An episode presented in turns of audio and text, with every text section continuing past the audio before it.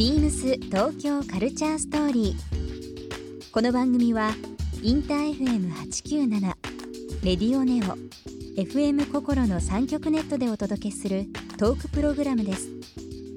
案内役はビームスコミュニケーションディレクターの土井博志。今週のゲストは南山マリンです七大陸最高峰登頂と北極点南極点を達成する探検家グランドスラムを2017年に成し遂げた南谷マリンさん。山への挑戦についてはもちろん現在の大学生としての生活やこれからの夢などさまざまなお話を伺います。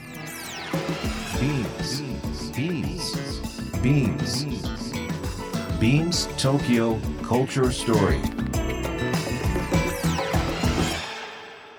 Beams Tokyo Culture Story. This program is brought to you by Beams. ビームスありとあらゆるものをミックスして自分たちらしく楽しむ。それぞれの時代を生きる若者たちが形作る東京のカルチャー。Beams 東京カルチャーストー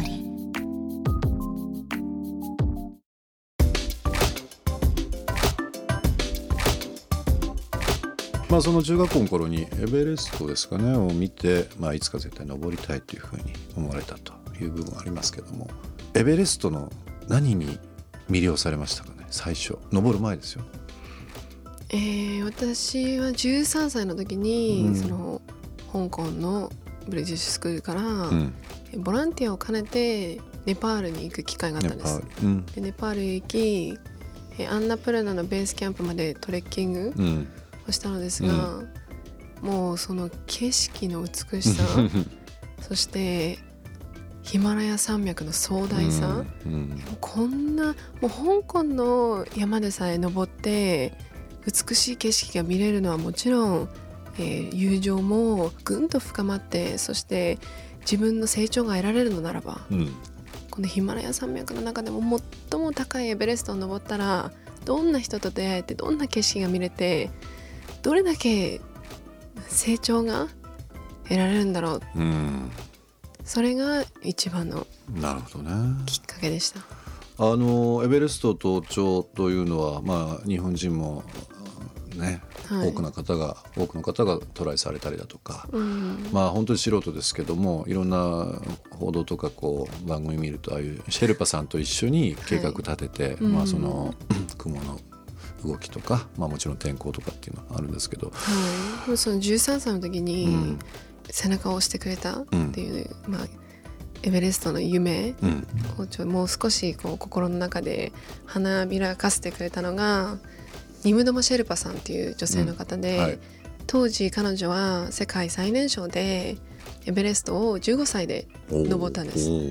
でも彼女は本当に貧しい家庭で育って国連のワールドフードプログラムの給食支援によってお腹を満たしエベレストを登ったんです。そうなんですね。でこの年もそんなに離れていない女の子がこんなこの世界で最も高い山を登るなんてそしてこんな過酷な環境も乗り越えて素敵だなと思って私もいつかエベレストを登りたいなんて思うようになっていたんです。なるほどね。実際にプロジェクトにしたのは17歳だったそれは17歳の時に私はもうただ学校で勉強をしながらこれから大学に行くはい。受験勉強をしてたんです。でもそれもあの海外の大学だったのですが、両親が離婚することが決まってまずマリンは日本に帰れと。うん。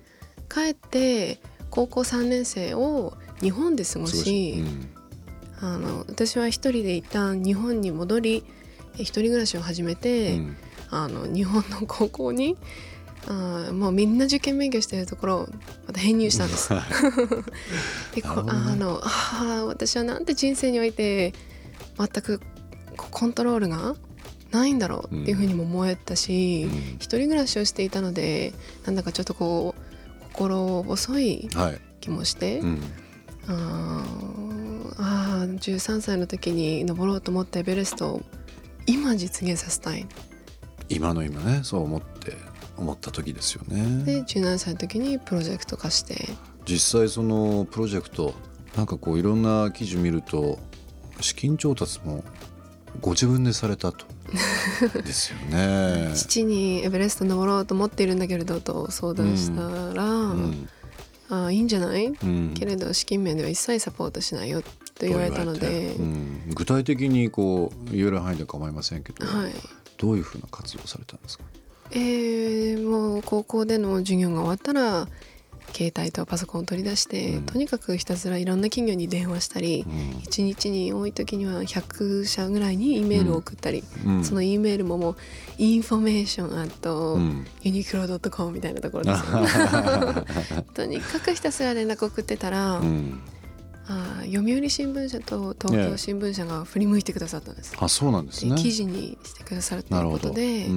記事になったのです。うんうんそれは夕刊。夕刊に。ああ夕刊。誰が読んでるんだろうなと思ったら、なんと心優しいおばあ様が読んでくださっていて。おばあ様が。はい。うん。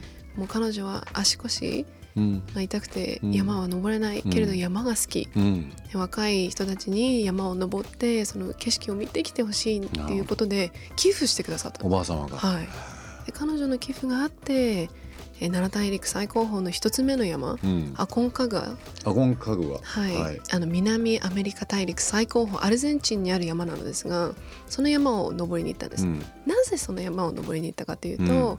私はもうエベレストだけがゴールだったので、うん。その最短ルートとして7000メ,、まあ、7000メートルぐらいのアコンカガみたいな山を登ってその後比較的登りやすい8000メートル方を登った後にエベレストに行こうっていうもう数字聞いてるだけでも気が遠くなりそうですけどね。その最短しかその時は考えてなかったんです、うん大学も控えてるしと思ってでも地球の裏側のアンデス山脈で一番高い山ですよね。はい、でもその山をね。無事登頂したんうです、ん。で下山し日本に帰ってきた後、エベレストに向けて、うん。長野の八ヶ岳という、はい。あの2015年の3月だったんですが、うん冬山うん。登って冬山。うん冬山で阿弥陀岳という山を登って下山登頂し下山する時に事故に遭って、うんこう250メートル頭から真っ逆さまに滑落するという。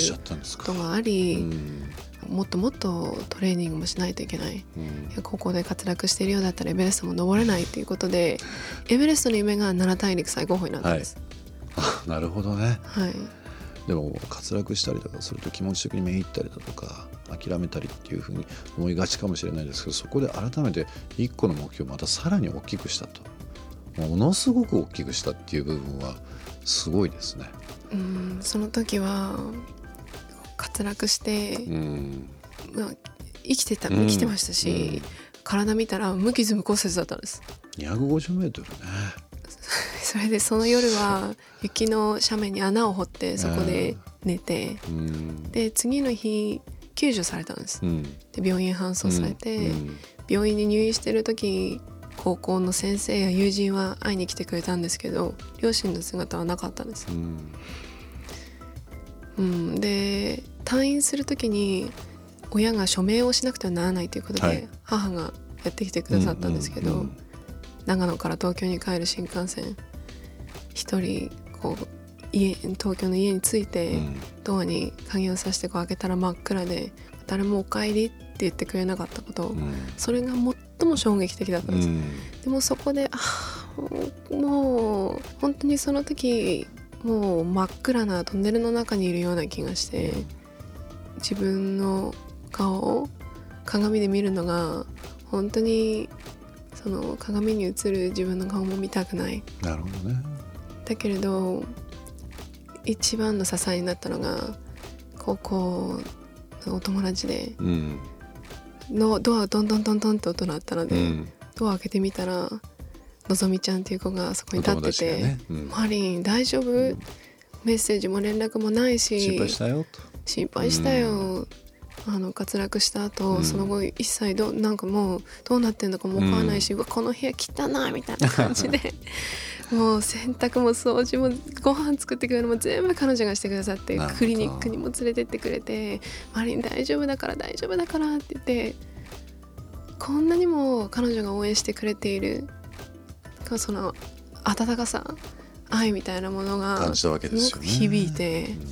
自分で自分を信じなきゃダメだって思い私はこの夢を諦めない絶対にエベレスト登ってやると思ってそこからうん。プロジェクトが加速していったんでなるすほどね。まさにその出口のないトンネルはないじゃないですけどもそこから光が見えてうん。さらに光の中に取り込んでいくというようなのがからね、まあ、今ももちろんそうですけども、えーそれを糧にしたりばバネにしてという部分になるかもしれませんけども。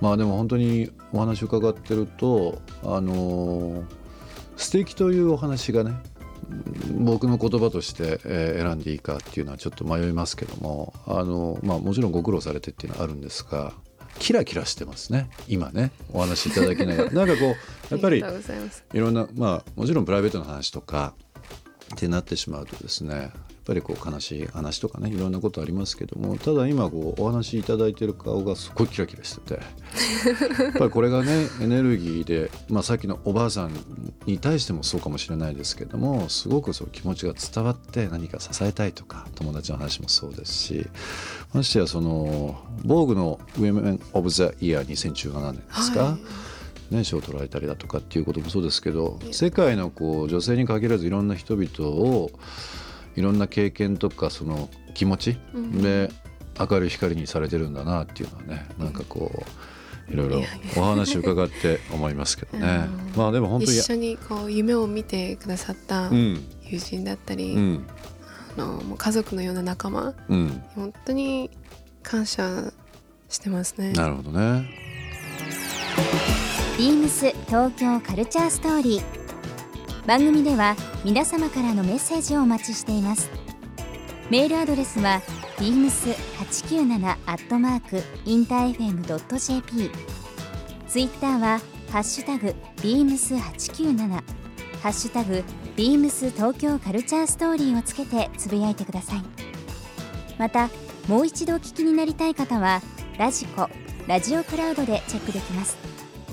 ビームス東京カルチャーストーリー。明日もお楽しみに。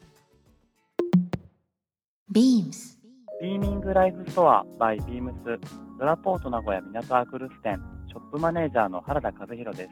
ビーミングライフストア by ビームスは幅広い世代に向けメンズ、ウィメンズのカジュアルからビジネス、さらにキッズ、ベビーや雑貨まで多彩なラインナップで現代のファッションとライフスタイルを提案しています。